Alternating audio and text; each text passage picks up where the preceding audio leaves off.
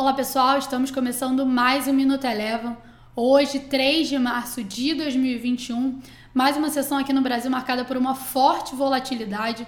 O Ibovespa na mínima chegou a cair aproximada, aproximadamente 3%, em meio à cautela por conta do cenário fiscal e político e também por conta do aumento do número de casos de contaminados e de internações da Covid-19 em vários estados brasileiros.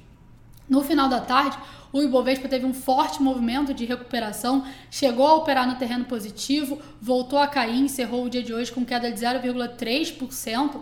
Esse movimento de euforia que a gente viu próximo ao fechamento aconteceu após o presidente da Câmara, Arthur Lira, afirmar no seu Twitter de que seriam infundadas as, as especulações de que teria rompimento do teto dos gastos. Ele afirmou que as votações das PECs aconteceriam tanto na Câmara e no Senado sem risco ao teto dos gastos. Além disso, a gente também teve o Ministério da Saúde afirmando que vai comprar vacinas da Pfizer. Esse movimento aí acabou melhorando o desempenho do índice no final do dia.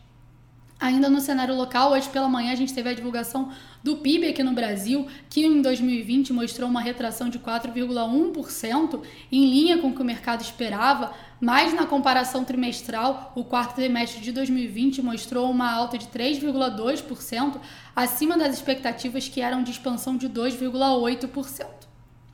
Passando para o dólar, o dólar vinha ao longo de praticamente toda a sessão operando em alta, o Banco Central chegou a fazer dois leilões de swaps, mas ainda assim não conseguiu reduzir o movimento de alta do dólar, que na máxima chegou a bater a marca dos R$ 5,77.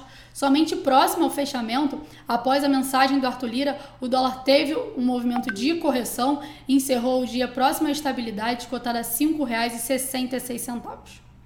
Já nos Estados Unidos, as bolsas norte-americanas tiveram um dia de queda, em meio à divulgação da pesquisa DP, que é uma prévia do payroll e que veio abaixo do que o mercado estava esperando.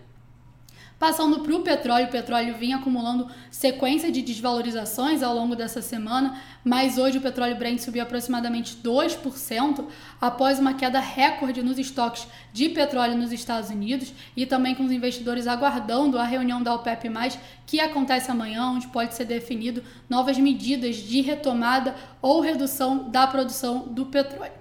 O Minuto Eleven de hoje fica por aqui. Se você quiser ter acesso a mais conteúdos como esse, inscreva-se em nosso site www.elevafinancial.com e siga a Eleven também nas redes sociais. Eu sou a Jéssica Feitosa e eu te espero no próximo Minuto Eleven.